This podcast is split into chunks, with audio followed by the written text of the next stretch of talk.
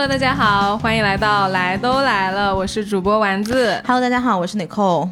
今天我们要跟大家分享一个来源于朋友的故事，是的，就是尼寇可以先讲，但、嗯但我是觉得，因为这个故事，我们从中因通过开导别人，然后帮助别人，就可能找出一些给他一点灵感吧。嗯然后我们会反观到自己，觉得说，哦，其实我们平时有很多忽略的关于人和人之间关系的、亲密关系的，甚至是家人关系的一些嗯尊重啊，然后平等啊的点。嗯所以我们想今天来讨论一下这件事儿。是的，是这样子的，就是我有一个很好的朋友，前两天呃在向我们姐妹在求助一个事情，嗯呃这个事情我知道已经困扰她很长很长时间了，嗯因为她是属于那种三天两头就会把一些现象拿出来跟我们分享，他就是像那种碎片化的像头皮屑一样的，然后今天我帮他解决这个现象带来的问题，明天帮他解决那个现象带来的问题，然后但是我们身边的人就老觉得说你怎么你在过些什么样的日子，就是你为什么要在这样的关系当中，就是这个男的是不是有点问题？他他他怎么那么多事儿？对，就是怎么会有这么多 red flag，然后你就看、完全我朋友就是当看不见，你知道吗？然后过一会儿他又来给你惹一套事儿，对，然后结果前段时间他跟我们说了一个大的、比较大的，相对于是他的决定吧，嗯就是说他终于觉觉得这个男的不 OK，要离开这个人了。嗯然后他给我们讲的点呢，就是那天我发了条微博，我也说，我说其实你身边要放一些自尊跟自信都很健全的人，嗯这个是特别特别重要的。嗯其实这个事情的灵感就来源于这个事情。嗯哼。他是这样子的，其实我这个女生朋友呢，在之前遇到了一个男生，然后这个男生是属于外表看上去也不错，嗯。然后从所有的这个世俗的标准来说，都是一个非常优秀的人，嗯。学习也好，然后后面也成为了一个大企业的高管，嗯。就是你把他单独拎出来，然后自己又是非常光鲜亮丽的，就是一个女生对他动心是非常非常正常的事情。嗯哼。然后呢，我这个女生朋友其实，在侧面看这个男生已经看了很久很久了。嗯然后直到有一天，这个男生转过来跟我的女生朋友说：“他说，哎，其实我觉得你也好像还不错。嗯嗯，然后对，然后他们之间就有一些，呃，还有比较有激情跟比较。当时是他讲起来是很有恋爱感的一些事情，嗯。但是这个中间呢，又有很多细节是让我们身边的朋友会觉得这个男的一直在 PUA 他。就我知道 PUA 这个词可能被用烂了，我可以嗯讲一些现象，嗯。就是说他就一直不断的在给他秀一些很优秀的这个特质，比如说他从小到大都是当地最好的学校，嗯。然后呢，后来学校毕业之后又去了很好的大学，又出国，然后后面又呃在很好很好的企业里面当了高管，嗯然后他自己长得也帅，就是身高啊什么就也很挺拔，嗯就从小到大都是那种你看上去是女生会很喜欢很喜欢的人。然后直到有一天，这个男生就是两个人喝了酒嘛，然后就跟他说了一个小的时候，呃，类似于父母给他留下来的一些创伤，应该也算是他人生比较大的过不去的坎儿。然后因为这个坎儿，所以他在人群中一直觉得自己是格格不入的，就是跟这个主流社会也好，虽然你看他有这么多主流社会好的标签，嗯但是他对自己的认知一直是觉得他是这个社会中的另类。嗯哼嗯，然后呢，我这个朋友也因为他这个另类的标签而给了他很多很多的包容。嗯而这种包容，甚至是他会口头上告诉这个男生，他说：“我觉得你特别好，我觉得特你特别棒，然后我喜欢你的，比如说什么一二三四五六，他都会把这些特质非常坦诚的跟这个男生讲。然后呢，其实到后面的这个事情就发生，就是发展到这个男生有点像是。把我朋友这种非常坦诚告诉他的这种行为，当做是自己站在两人关系中权力上位的筹码，然后不断不断的在试探我这个朋友的底线。嗯哼，就有一种仗着你喜欢我，我可以为所欲为的感觉。对，然后嗯不断试探他的底线。然后我朋友他在很长一段时间就很困扰，但他困扰的点就在于说，哎，这个男的在这个场合怎么会说这样的话？然后这个男的在那个场合怎么会说这样的事儿？嗯，就是他有一些没有办法解释的现象。嗯，但是我们身边的朋友都跟他讲说，这个男的一定是心理非常之扭曲的，因为他就是又在秀自己的优越，然后嗯又在探对方的底线。嗯这其实是一个很标准的想要去捕获对方或想要站在权力上位的一个手段。没错，就他。嗯挺确实是挺扭曲的。你外表光鲜，但是你又不能接受你自己的一些呃点，然后还要通过去给对方施压来。来去利用人家的喜欢，对，嗯其实我觉得我朋友给他的呃所谓的情绪价值吧，就叫做是不 judge 他，然后去无条件的去包容他很多他想被包容的东西。嗯对，然后呢，我们就一直觉得这这两个人的关系肯定是走不长的，因为这男的心理实在是太不健康了。嗯哼，然后呢，有一天我这个朋友他遇到了呃他以前大概十几年的一个老朋友，然后这个老朋友就是一个非常非常阳光的人，就是阳光到像一个太阳能一样，就是你站在他旁边，你就会觉得很开心，然后又觉得自己被充了五分钟的电，然后又可以待机两个小时的那个状态。快乐大狗，快乐大狗，然后他嗯回来之后，他就跟我们讲，他说他跟这个男的这段关系一定是有问题的，嗯。因为当你一个人在舒坦的关系里面，或者是你跟一个自尊跟自信都很健全的人交往的时候，你自己是不会忽上忽下的。对。就那个时候，他跟之前这个男的在一起，他还呃想尽各种办法说我要怎么做，我才能够更好的保护到这个男生的一些自尊跟自信。嗯他就一直在就是调整自己的一个行为。其实这个有点像什么呢？就有点像是呃，他们坐在一个跷跷板上，然后这个男的可能是在跷跷板那个很低的位置，然后他有很多需要去向外索求的东西。然后我这个女生朋友又是一个那种比较阳光，然后又比较透明的一个人，然后他就坐在了这个跷跷板的高的位置，然后把他这样弹回来，让他变得平衡。嗯，但是这个男的需要找到平衡的点实在是太多太多了，嗯。所以就变成了后面我朋友他也不知道应该怎么做，能够让这个男的依然在一个正常的范围内 behave，嗯。他自己的很多就是两个人之间的关系吧，嗯。去处理两个人之间的关系，反正。为什么今天会来给大家分享这个故事呢？就是后来我把这个事情的始末，因为丸子是从头到尾都知道这件事情的，嗯然后我一直有跟他分享嘛，然后这个朋友也是我们的一个共同好友，所以你其实也是知道的我。就跟追剧似的，我这个最近那个进度到哪儿了？那个进度条拉到了多少了？对，嗯所以他就一直在说，他说很多人在关系里面是没有尊重这个词的。对，可能我们在讲到，如果讲到人跟人之间的关系更宏大一点，不单纯是讲亲密关系的话，尊重其实是一个非常重要的一个因素。如果讲到亲密关系，可能我们会想到激情，会想到新鲜感，嗯然后这两个东西最后转化为了爱，然后也许时间长了转化为亲情，嗯但是好像我们很少很少去提尊重。我就发现，其实，在东亚的文化里面，大家对于尊重这件事情的呃感觉是特别淡的，但是他们很熟悉。呃，很熟悉权力的味道。是的，嗯因为我在听那个故事的时候，我觉得他很奇怪的点是，他是是不健康的。这种不健康里面，你并不觉得这两个人的关系是一种，比如说相互欣赏啊、嗯相互滋养啊、相互崇拜呀、或者是鼓励呀、什么的、嗯都没有的，就是一方一直不停的在表现一些奇怪的行为，然后另外一方一直在殚精竭虑，很努力的想要去。呃，包容他，去告诉他说，哦，你没问题，你你嗯。你是 OK 的，我我一定会在你身边的，就好像很努力的一直想要给他一些安全感，但其实这种关系本身就是失衡的。是的，是然后，在这个过程中，关键是尼寇有有一些细节，他跟我说完之后，我觉得这个男生他不仅是一个需要安全感的人，而且他这种安全感是需要通过打压你嗯，来获得的。对，我觉得这个是最大的问题。他就老说你不行，对的，你不好，是的，然后再以此证明，哎，你看我多好啊什么的，我觉得很奇怪。这种关系，他就是，嗯，怎么说呢？如果一个人他一定要通过打压你和呃来指责你不好的话，其实就赶紧就是跑开。嗯嗯嗯，呃，但是这个关系，我觉得对他们来说很，对我来说最无法理解的一个点是，他们之间首先对彼此是很有好奇心的，嗯，然后彼此也拥有对方欣赏的，最喜最想要的东西。嗯嗯他们彼此都有，所以这个是一开始能够让他们走近的一个点。嗯，可是到后面呢，你就发现这两个人花了很多很多的时间在相处伪装，在哦掩饰自己，然后就是为了把自己继续维持在那个很高的位置上。哦然后他们两个都觉得这个东西是能够让我们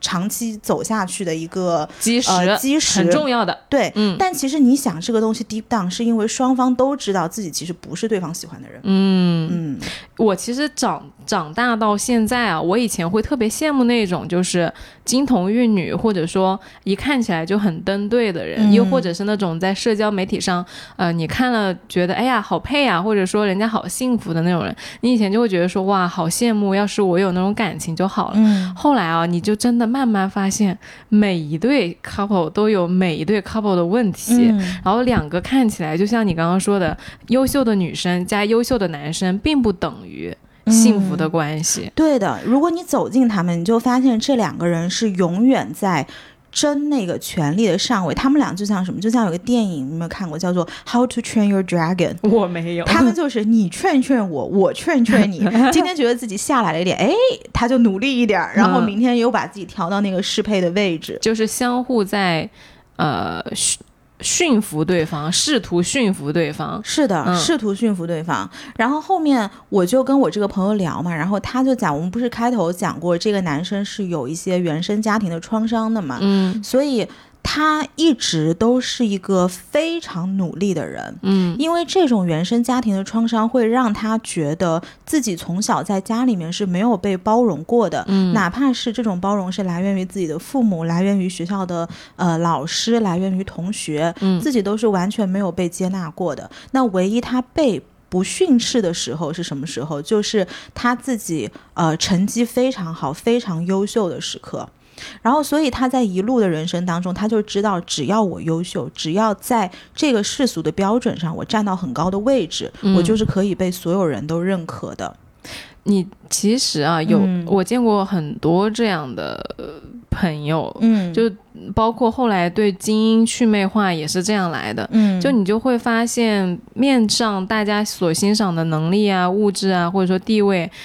他他这个人走进之后，他可能没有连最基本的人与人之间的尊重和平等，他都是没有这个概念的。嗯，那他上面海市蜃楼一样，跟那个房子一样，你上面搭的再好，你连地基都没有，就随时会倒的。对，对，之前就是罗翔老师嘛，他一个视频里面他讲过，他说你找对象的时候，最重要的是什么？就是最基础的是你要呃找到一个会尊重人的人。就光看社会地位、啊、财富啊什么的，是呃不够的。因为嗯如果说你们的上层建筑匹配，但是他并没有发自内心的尊重别人和自己的时候，他会很容易把你当成他的工具。对，然后当你变成了他的工具之后，那你有有用的时候，你就有嗯没有用的时候。对，当你没有用的时候，当你变得变老了，然后可能你财富地位呃下来，降，哎，对，对，他就会把你踢开的，就因为你是他的工具嘛。嗯，那这个，个时候，其实你对于一段关系，不管是亲密关系，还甚至是朋友关系，都是很伤人的。嗯，嗯对，而且就是其实对于这样的人，他可能一直在呃。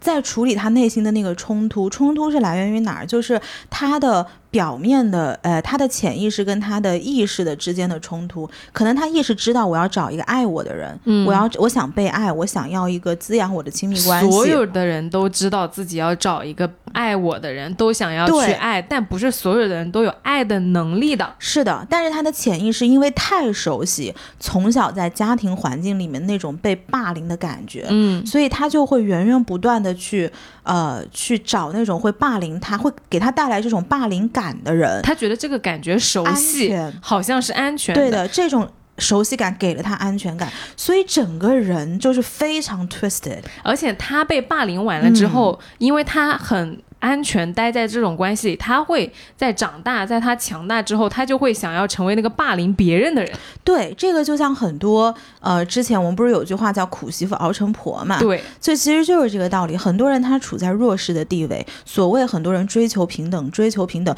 为什么来都来了，很少去讲关于女权的话题？因为我觉得很多人对于女权是没有一个很清晰的认知的，而。在我遇到的很多所谓我们田叫田园女权的这些人里面，她是因为一直在这个弱势的位置，所以当有一天她看到一个口子，嗯好像可以让我成为一个强者的时候，他追求的不是真正的平等，对他追求的是要站上那个霸凌者的位置。对，他会去变成那个霸凌别人的人。对的，对是的，所以这个其实是非常恐怖的。那我想问一下，嗯就是你觉得在关系中，呃，什么样是权力的争夺，而什么样是平等的相处，因为我会在开麦之前，我们俩讨论嘛，就是其实很多关系里面都是存在权力的争夺的，嗯有一些看上去可能相处了很多年的呃伴侣，他可能也更多的是在以。供需匹配或者说权力的争夺为相处的基石的，而不是以真正的平等为基石的。嗯嗯嗯我觉得平等是一个结果，而不是开端。嗯嗯，很多我看到的，或者包括我自己的父母，包括我自己的经历，过去他都是一开刚刚在一起的时候，一定会有权力的争夺的。嗯嗯，因为其实爱情不是有句话怎么讲呢？叫？爱情是什么？相互降服，然后有人什么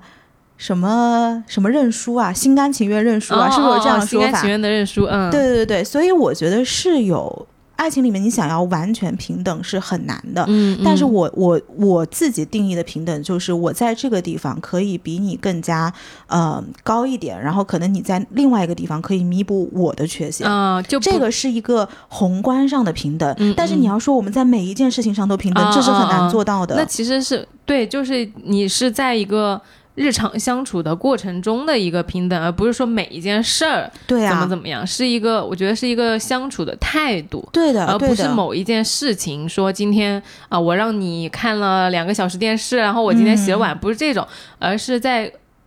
过程中，我们都可以去以一个商量的态度，对，就是你要尊重对方的想法，尊重对方的边界，然后你要理解你们之间的差异化，并且带着一种呃比较 open 的心态来看待你们的差异化。因为我会，你刚刚讲到东亚文化嘛，我觉得大家对于尊重的理解和顺从是经常混同的。我们经常会说，呃，你要尊重领导，你要尊重父母，你要尊重，或者甚至是很多人在关系里面去指责对方说啊，你不尊重我，嗯他其实更多是想说你没有顺从我，嗯，他会觉得说你跟我说不就是不尊重我，对啊，对。嗯。但是这种情况，我其实我跟尼寇今天想聊的这个尊重，它不是一种在社会规训层面的啊、尊尊重权利、尊重上级，它是一个人和人之间最基本的相处的尊重。之前我们看微博上有一个人转发《爱的艺术》里面讲一段话，我觉得讲的特别好。他就是说，尊重是一个人对另一个人的成长和发展应该顺其自身规律和意愿。尊重意味没有剥削，让被爱的人为他自己的目的去成长和发展，而不是为了服务于我。我觉得最后这个不是服务于我是特别特别重要的，因为就不是把嗯，别人当成工具人嘛，对，对对，就是尊重个体差异。就是昨天，呃，我在跟我呃好姐妹聊天的时候嘛，她就说她最近呃在约会的进程中特别的开心，然后享受到了很多的甜蜜的瞬间和高光时刻。然后我就特别开心，我说哇真好呀，我说就是特别为你开心。然后完了之后，他也很开心，他说我知道你是真的为我开心。嗯，就这个点，我觉得很有意思，就是呃，当姐妹们在分享说。呃，一个开心的事情，然后另外一方说，我感觉到你真的为我开心，那一定是我们有有另外一种情况，就是说我不是真的为你开心，嗯，或者说我们会有嫉妒，我们会有比较，我们会有、呃，哎，为什么我没有的这种情哦，绪？你了不起哦！你在外面玩这么开心，为什么我在那边写字楼里面每天在那边哼哧哼对哧，还要录节目？对，就是你对，但很容易会产生一种就是，哎，你是不是在秀什么的感觉？嗯，但是我觉得我没有，是因为我是尊重我自己，是我自己，嗯我尊重我的姐妹是我的姐妹。我知道她是一个就是天性很烂漫，然后很喜欢去外面玩，然后也很有魅力的一个人。我也尊重我自己，不是一个很喜欢到外面去呃。那样很活泼的去玩，然后我可能更喜欢待在家里面这段时间去看看书，然后喝喝茶这样子的人。嗯我并不会因为我跟他不一样而去让我自己觉得，哎，我不，我是不是不行？嗯我也不会因为他跟我不一样，觉得哇，你这个人怎么都一点都不安静。嗯就你就尊重你自己是，比如紫色的，人家是红色的，嗯嗯，就完全不要去再想为什么这两个人不一样，因为多样化才是我觉得是尊重的前提。你觉得尊重可以习得吗？我觉得可以，我觉得可以。你觉得可以习得？当然，我觉得是可以的，因为呃，尊重它是一个意识来的。嗯，当你我们刚刚讲那个男生嘛，就是你那个闺蜜的嗯相处的那个男生，他没有尊重别人，我觉得并不是因为他真的很恶，嗯不是因为他真的就是今天选中了你这个闺蜜，然后说嗯。好，我就是要去恶心她一下，嗯。而是她在成长过程中，她本人没有经历过嗯。啊、真正的平等和尊重，没有经历过那种舒展的、安全的、真正快乐的关系，他才会就觉得说，这个世界上好像只有权利，好像只有征服和被征服，那我一定要当征服别人的人。嗯而他当他真的体验过就是开心的时刻的时候，他才知道哇，原来其实征服和被征服并不是一件真的很快乐的事情。嗯嗯嗯，因为就像你闺蜜那天说，她在见完那个快乐大狗的嗯老、老朋友的时候，她也才真的意识到就，哇，原来和异性相处也是可以被充电的，对可以被就是接纳的，也可以很开心的，不需要就是剑拔弩张的，不需要一直证明我很优秀的，不需要证明说啊我要一直去包容你的，不需要很费力的，嗯这都是你体验过了之后，你真的被太阳照射过之后，你才知道有多暖的。当你没有被太阳照射过之后，你每天躲在山洞里，你根本就不知道外面是什么世界啊。那如果我们举一个例子，就是说，如果这个人他的出场就是山洞的？嗯因为其实我闺蜜出场是太阳底下的，对她只是去山洞转了一圈，嗯，然后她又回到太阳底下了。那你就要如果一个人他就是出场来自于山洞，他能不能见到太阳？他要自己努力走出来，看见太阳。嗯你告诉他，好，你往前面走，你出来呀，我在外面等你。嗯他如果自己不走出来是没有用的，嗯你在外面怎么喊他，他都不走出来的。这个东西一定是自我意愿。嗯，因为我今天白天其实在看那个 Michelle Obama 的新书，叫做《The Light We Carry》。嗯这本书我是很喜欢的，嗯因为它讲的是，就是 Michelle 在这么多年，当年他跟奥巴马一起执政的这么些年里面，其实那个时候也是我在美国的，呃。八年里面，所以我嗯对于奥巴马的这一对夫妇是很有感情的，就是 It's my American time，知道吗？有 error，对的，我记得就是那个时候，我们在大街上就会看到有黑人的那种汽车尾巴上面贴一个标签，叫做 Obama Girl，、哦，就说我其实是支持奥巴马的。嗯然后，但是在这本书里面，Michelle 他就讲到他自己这一路过来，从一开始其实并不支持奥巴马去选总统，嗯然后到后面觉得，呃，其实这个是我个人的恐惧。那如果我以个人的恐惧来，呃，挟持我自己的丈夫没有办法去追求他的梦想，然后让我的孩子本来可以成为总统的女儿，这对我的家庭来说，甚至对我自己来说是不公平的。嗯他那个时候就意识到，其实恐惧成为了他的绊脚石，嗯然后让他失去了很多冒险的机会。嗯所以他后面就在讲他这一路的心路历程的转变。当然，后来他们一家人搬到白宫之后，他是有很多焦虑的。嗯而对于他来说，他是把焦虑转换为了他城市的一个最大的一个动力。嗯然后他这本书里面就讲的是我克服这些焦虑，或者是这些迷惑的，呃，或者是这些迷茫的时期用了哪些工具。嗯其中有一个就讲到是怎么去面对自己是另类这个事情。哦为什么他是另类呢？就是你想，Michelle 他小时候是在那个芝加哥长大的，嗯芝加哥是有很多黑人的，然后他一路也没有觉得说在自己黑人的 community 里面是一个很不一样的人。嗯然后直到他后来去了 Princeton 读书，因为 Princeton 就是一个白人的社区嘛，嗯然后他就讲，在那一个瞬间，他意识到自己是一个孤雁。这种孤雁就是那个在天上一个人飞的一只燕子，一只鸟飞的，哎，一只鸟飞的这个燕子。然后他就讲到，这种孤雁感让他觉得很熟悉，是来源于他的父亲。嗯他的父亲其实是一个残障人士，嗯然后呢，他的脚是有一点有点跛脚的那个状态嘛。嗯然后他就讲，他爸爸在他小的时候，一开始是一个小小的拐杖，然后到后面成了一个就是要放在腋下才能走路的拐杖，嗯然后再到后面又变成了一个我必须要坐在轮椅上的状态。嗯所以他的状况是每况愈下的。嗯但是呢，他的对这种孤雁感的熟悉，就来源于他爸爸一直把自己当做是一个另类。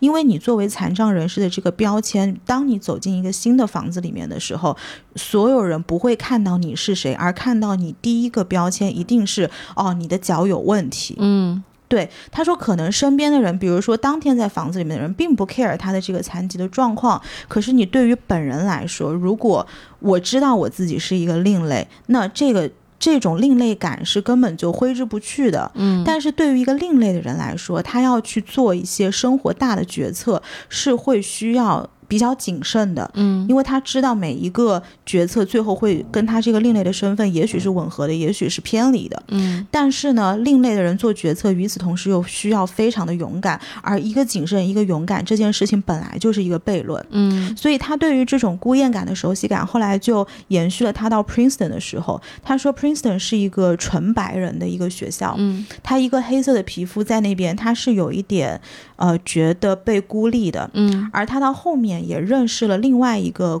孤雁的姑娘，嗯。而这个孤雁的姑娘是从小就是在白人社区里长大的，然后她一直都是呃比较孤独的一个状态，因为这个白人姑呃这个黑人姑娘她爸妈也是那种比较高知的黑人嘛，嗯。然后为了她能够有很好的这个教育资源跟生活环境，从小就把她放到了纽约那种很豪华的白人社区，所以她从小的一个一个认知就是我必须要优秀，我才能够融入你们，不然我就是那个在边上的黑小孩儿。嗯对，然后呢，他说这种不属于这里的信息给他带来了很多的创伤。其实他的这个女朋友很后来就成为了一名高学历、富有的这个专业人士，然后在职场当中呢，他也花了很大很大一部分的精力去推进公司的多元化跟包容性，然后确保在他工作的地方孤雁是越来越少的。很多人可能从表面上看上去都觉得这是一个很有呃眼里很有光的一个企业家，嗯，他说你。但是你不知道的是，他依然会在夜深人静的时候哭泣，回忆起每次他在白人朋友拿到老师批改过的练习的时候，上面都是鼓励的小星星和笑脸，而他虽然同样的勤奋，答案也同样的正确，上面却只有冷冰冰的对勾，跟看到那些为什么做错了的、没有获得对勾的错错误的那个题目。嗯就是其实两个人追求的东西是不一样的。嗯白人那个小孩他是向阳的，嗯他能看到那些鼓励的小星星和笑脸，这个是住在阳光底下的孩子。嗯可是对于他的这个朋友来说，他现在依欣然心里面依然非常 struggle，是因为他一直都是在山洞里的，后来他有后来吗？他没有写，就是没有走出来。他呃书里面没有写是怎么回事儿，他只是把这种孤雁感给就是单独拎出来讲了。嗯嗯，嗯我觉得啊，就是包括你刚刚问到那个住在就是山洞里面，是很艰难的一件事情，因为、呃，他会让我想到说，如果说有一个人他。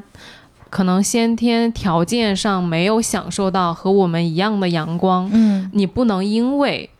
他不会，他没有能力而去苛责他说啊，你怎么不行？因为他没有我们这样的阳光的条件，所以他不会。不，我我跟你说，这种人不需要我们苛责他，他对自己已经非常之苛刻了，因为这个是他获得认可的唯一渠道。对，所以就是我说的那个两个点嘛，一个是尊重你自己是你自己，然后尊重别人是别人。因为像他们呢，我呃，如果住在山洞里的人，他想要走出来，他想要找到阳光的时候，我们可以尽量的提供帮助。但是如果他不想走出来，他想把你拉到山洞里，我觉得他可能不知道是有阳光这个东西的。如果说他嗯有一些人他比较幸运，或者说他遇到了一些可以把他带到阳光下的时刻，他体验到了，我觉得人都是向阳的。嗯但如果他没有，他就一直住在山洞里面，然后他还把对方也拉到黑暗里去的话，嗯我觉得这个是非常不 OK 的。那就这个就是要远离的。嗯啊、而且还有一个点是你其实要放弃改变他人的执念。嗯，就你不要老是圣母心的觉得说哇，他没有见过阳光，我一定要给他温暖啊什么的，因为不是所有的人都都有。主动的意愿想要去走出来的，有可能是他并不愿意接受你的好意，他并不，呃，在当下这个机会有有这个能力去接受你的好意的时候，你就也不要强求他去走出来，他可能这个时候他就是安全的待在里面，你就尊重他自己是他自己，当他要需要帮助的时候，你可以给，但他如果就是已经很明确不需要了，你也不用一直在就是嗯强迫的给他说，哎，你赶紧就是出来晒太阳什么的，我觉得也不用。嗯嗯所以这其实就是那天我们聊到另外一个话题，就是有一些作业其实是对方的，对，有一些作业是我们帮对方写的，是我们的，就是可能有我们在遇到一些事情的时候，会觉得啊，这事情怎么这样，然后一团糟，然后怎么办啊？然后就是你是没有办法去做那个作业的课题分离的，你就老想帮对方把对方的作业写掉，对方没法交卷，你急死了。对对对你觉得说，哦，天哪，我到底要这跟我那个闺蜜简直想帮是。你做。对，这跟我闺蜜是一样的呀。嗯她就觉得说，我到底要给你什么，我才能够顾到你的自尊？但其实这不是你的作业来的。对对，嗯其实你没有办法帮别人写别人的作业，嗯别人的作业就是要自己写的，对，而你的作业恰恰是那个克服你想去帮别人写作业的心态，是的，嗯是的，是的，非常重要。这个才能做到就是尊重他人是他人。嗯，因为因为你不能因为你自己优越，或者说你有这个幸运去体验到更好的体验之后，再去强迫别人马上变得跟你一样。嗯，你说你聪明啊、别人没有你这么聪明，你会觉得说，哎，为什么你这个工作这么低效？你为什么不能高效一点？但其实有的时候，人家没有接受过那样的教育，他就是高效不起来。嗯，这个其实也是尊重彼此的差异性。对你就是尊重人家，他没有你高效。那我们聊到这，我想问你一个正面的问题，就是你觉得什么样是尊重？嗯因为比如说啊，有些人觉得说，那我一定要经常讲谢谢嗯啊，经常说对不起才是尊重。那有一些人觉得说，那我觉得那些都很表面，那什么是发自内心的尊重？就你觉得什么对你来说是你理解的尊重？对我来讲，就是我觉得尊重是你维护了我们两个之间的契约精神。你展开讲讲什么叫做维护了两个人之间的契约精神？因为刚刚其实丸子问了我一个问题，他就是说，比如保洁阿姨来我们家打扫卫生，然后我是不是得时时刻刻跟她呃，就走的时候得说谢谢，对对，或者是得呃，就是笑脸相迎，或者不让保洁阿姨难受。嗯。我说这个东西我会做，但是我嗯。不会把它上升到说这个是我尊重了他。嗯。因为在我对于，比如说在这个 case 里面，我跟他的契约经，我跟他的契约就是，今天保洁阿姨来我家打扫，嗯。然后我给他支付相应的这个钱报酬嗯。报酬，对，然后包括比如说我们讲到，经常讲到尊重，我们不就会想说，哎呀，我们一定要尊重什么快递小哥呀，尊重外卖小哥啊，嗯尊重嗯。保洁阿姨啊什么的。但是其实我回忆了一下我的行为模式，我对于这三类我们上面提到的人是没有一个特别热情或者是特别冷淡的一个，两边都没有，没有一个特别热情或者特别冷淡的态度的，嗯是因为我觉得我跟他们之间的契约就是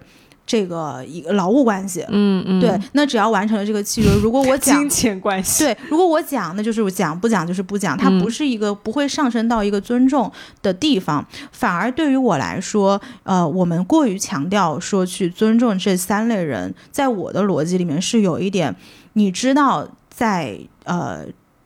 如果我们讲权利的话，其实你是在权力上位的，嗯，所以你好像一个在权力上位的人，你去呃跟对方展示了友好，是让自己能够获得站在别人上面的优越感的。这这个是我的逻辑，所以我一直对于这三类人是没有一个特殊的待遇的。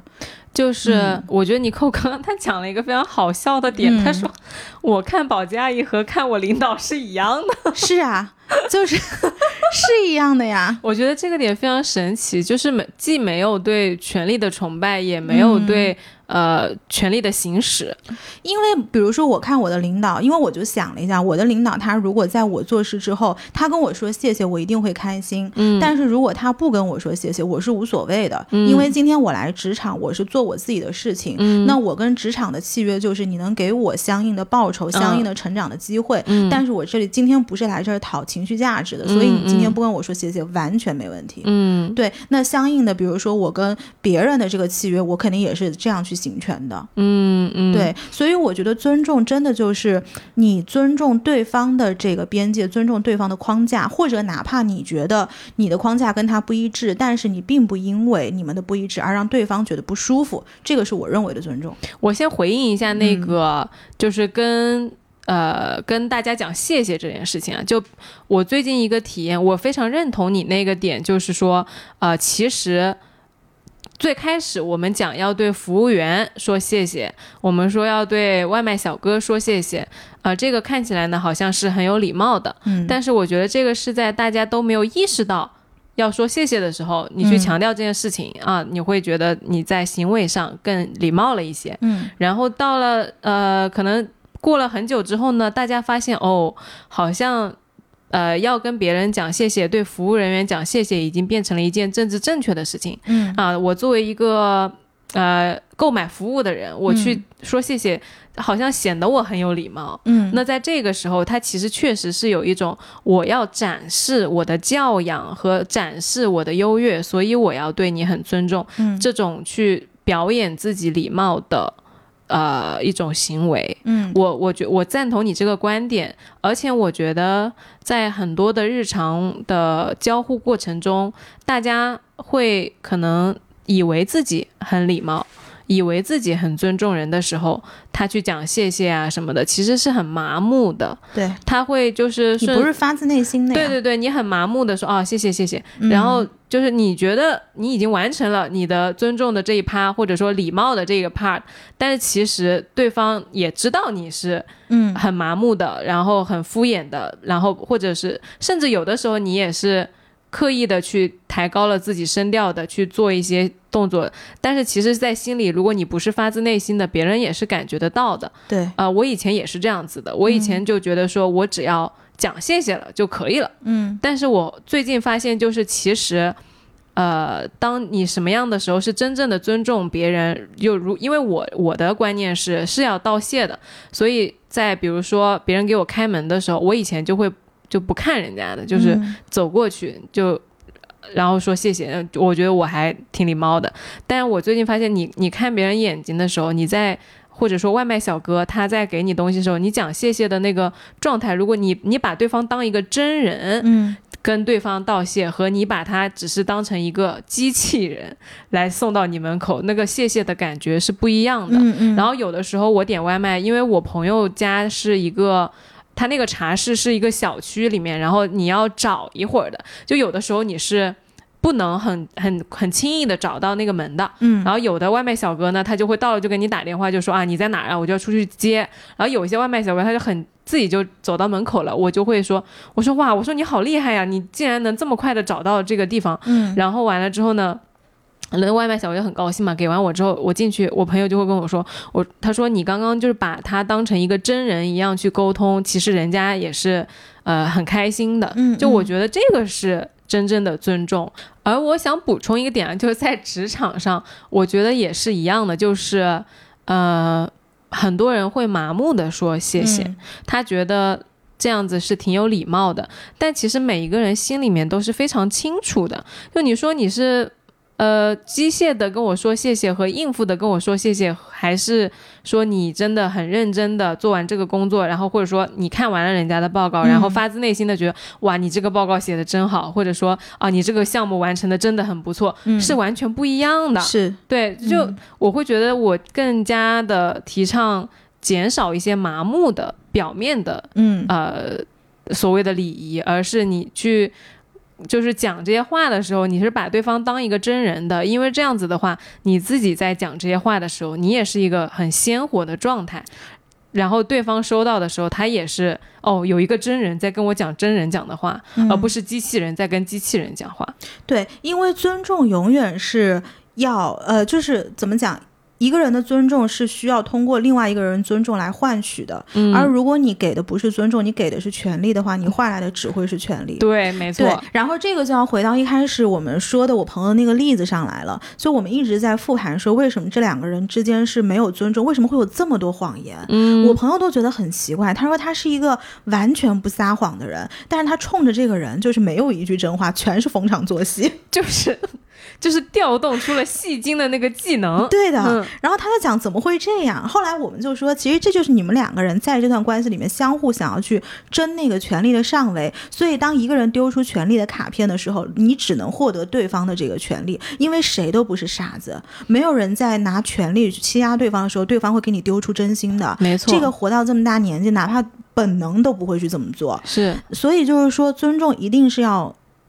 一定要是要赚来的，是要相互尊重才会有这个东西。但是呢，在这个里面，我朋友很不好的一点在于，他其实是不被呃对方不尊重他的一个共犯。因为我们刚刚有讲到一个点，这个就很像是你在米其林餐厅里面，呃，丸子就说说你有个朋友是不是在茶室，嗯，然后他就说他其实很不喜欢这个客人来的时候他们在讲自己的事情，嗯。好像在泡茶的时候，就你朋友泡茶给他们喝，他们也没有真的说在品茶，而这个对于泡茶的人来说是一种很失礼的一个状态，对对对，然后他觉得是不被尊重的，对。但是他可能当时也没有跟他们讲嘛，只对是事后对跟你抱怨，然后说以后不再会接这些客人了。嗯嗯，但是你就说他有另外一个合伙人，呃，脾气是比较火爆的，就会直接说啊，那那就直接把这些东西讲出来嘛。嗯嗯，但实际上，我就觉得对我来说，是直接讲出来的那个人才是给予了彼此尊重，嗯就是也给予了客人尊重，然后也给予了他自己尊重。那这个的呃相匹配的例子，就比如说在米其林餐厅里面，不是有很多。米其林的这个 chef 是不喜欢人家拍照的嘛？嗯就觉得说我这个东西是我精心制作出来的，呃，你在这儿拍照，就你没有在享受食物，嗯而你只是为了在这儿打卡，那你对于食物来说是很不尊重的。嗯所以有一些米其林的师傅，他是会直接让客人把手机就就放下来的，嗯他是会直接讲的。那我觉得这个师傅，那对于双方来讲都是。呃，我都是等于说，我跟对方 set 了这个 boundary，我把我的契约丢在桌上了，告诉你这个是我的契约，然后你得你尊不尊重是你的事情了。嗯对，当然在这个事情里面最双方都最尊重彼此的做法是。客人拍照之前，你要先问 chef 你介不介意我拍一张照，嗯然后如果 chef 说哦没关系，你拍吧，然后他再去拍照，或者有 chef 说哦我们这里我们我想让你尽情享受食物，而不是拍照，那就等于说我们彼此要把这个契约弄明白，在这个场域里面的契约是什么，然后我们才能来谈尊重。所以就是说到我朋友那个例子，为什么我一直说他是他们关系不被尊重的一个共犯？他从头到尾一直在帮这个男生的很多 red flag 在找借口。嗯，那人家最后不尊重你了，这不是很正常的事情吗？嗯，对吧？就尊尊重真的是要赚来的，对的，因为你要告诉别人怎么样才是你觉得尊重你的方式，嗯。而且其实这个也算是另外一种设定边界的方式，嗯，就是我是可以接受什么样的行为的。对，我是不能接受什么样的行为的。啊、嗯比如说在人和人相处，比如说我今天来录节目的时候我就迟到了，嗯。然后尼寇就会跟我说，他我觉得你非常不尊重我在这件事情上，嗯我我不能接受我在家等你，完了之后你在外边一直又不跟我说你晚了，然后一就是直接迟到，我觉得这是不对的。嗯 OK，那我就知道了，那我以后这就个是我们的契约。对对，对那他我就知道了，这个是尼寇他对于这件事情的啊、boundaries。嗯那可能对于我朋友来说，哎，那他觉得你晚一点没关系，嗯那就是这是我跟我朋友的。契约，嗯。其实每每两个人之间的契约都是每两个人单独去设定的，对。因为每一个人觉得自己被尊重的呃行为是不一样的，对。嗯，对，所以如果说你如果尼寇今天没有跟我说，我觉得你这样不对，你觉得我是默认的？对，然后不是，然后完了之后呢，他自己又不高兴，嗯。那他其实就是很难受的嘛，对啊，因为你又觉得你不被尊重，然后你又不说出来，对。你也不教对方怎么样尊重你，其实你不被尊重就这个尊重你就没有从别人那里挣赚过来，是的，是的，所以就是后来我也讲给我闺蜜听，就是我闺蜜其实是个很包容的人，嗯。然后她也是各种各样反正奇怪的事情她也都见过，嗯。但是我就说有的时候你的这个包容嗯。其实是会被人家拿住的。嗯。你被人家拿住的点就在于人家不断的探你的底线，就会觉得哎，好像这个事儿也可以，哎，好像那个事儿也可以，那到底嗯什么东西是真的不可以的呢？就是他好像没有设定他的边界，对的，嗯。所以其实在这个事件里面，我闺蜜的边界是很模糊的，嗯也就是这种模糊的边界，最后成为了他不被尊重的帮凶。对对，嗯我觉得设定边界是获得尊重的一个基本要素。我觉得这个关系啊，不仅适用于呃男女相处，也适用于家庭相处，嗯尤其是呃传统的父母，他其实边界感对于子女是 比较模糊的。嗯。我不知道我有没有在节目里面讲过一个我跟我爸相处的例子，就是我当时搬家搬得很快嘛，就是你说上海，对，在这哦个公寓里面搬家搬得很快，然后我爸当时很想当然的就先说了一句：“哎呀，那你上一个决定做的不成熟啊，嗯。你就是想一出是一出啊，嗯。你这个又搬家了什么什么的。”然后我当时就非常不高兴，我就跟他说：“我说爸爸，你不能这样讲我的，嗯因为我觉得我是就是很快速的做了一个更正确的决定。那么我我很很快的更正了我的决定，我觉得这个是需要被夸奖的。嗯然后呢，我就相当于很明确的跟我爸说了，我我觉得在这件事情上，我的观点是这样子的，然后我不希望你可以，呃，在用这种观点来看待我这个决定，而不要想当然的用你原来的标准去直接批评我说，啊、你做的不对。我说，那你你用我这个视角来想一想，你赞不赞同我现在这个这个决这个说法？就是嗯它其实是。呃，更更好的一个决定，它体现了我的行动力，它体现了我的决策力。然后我爸想了一下，他说是的，嗯我觉得这也是一个在日常细小的相处过程中，你不断的去明确你的观点、你的需要，然后你告诉你的父母，你他不能想当然的去指责你，他不能用他过往的经验来就是评价你的行为，而是你要给他。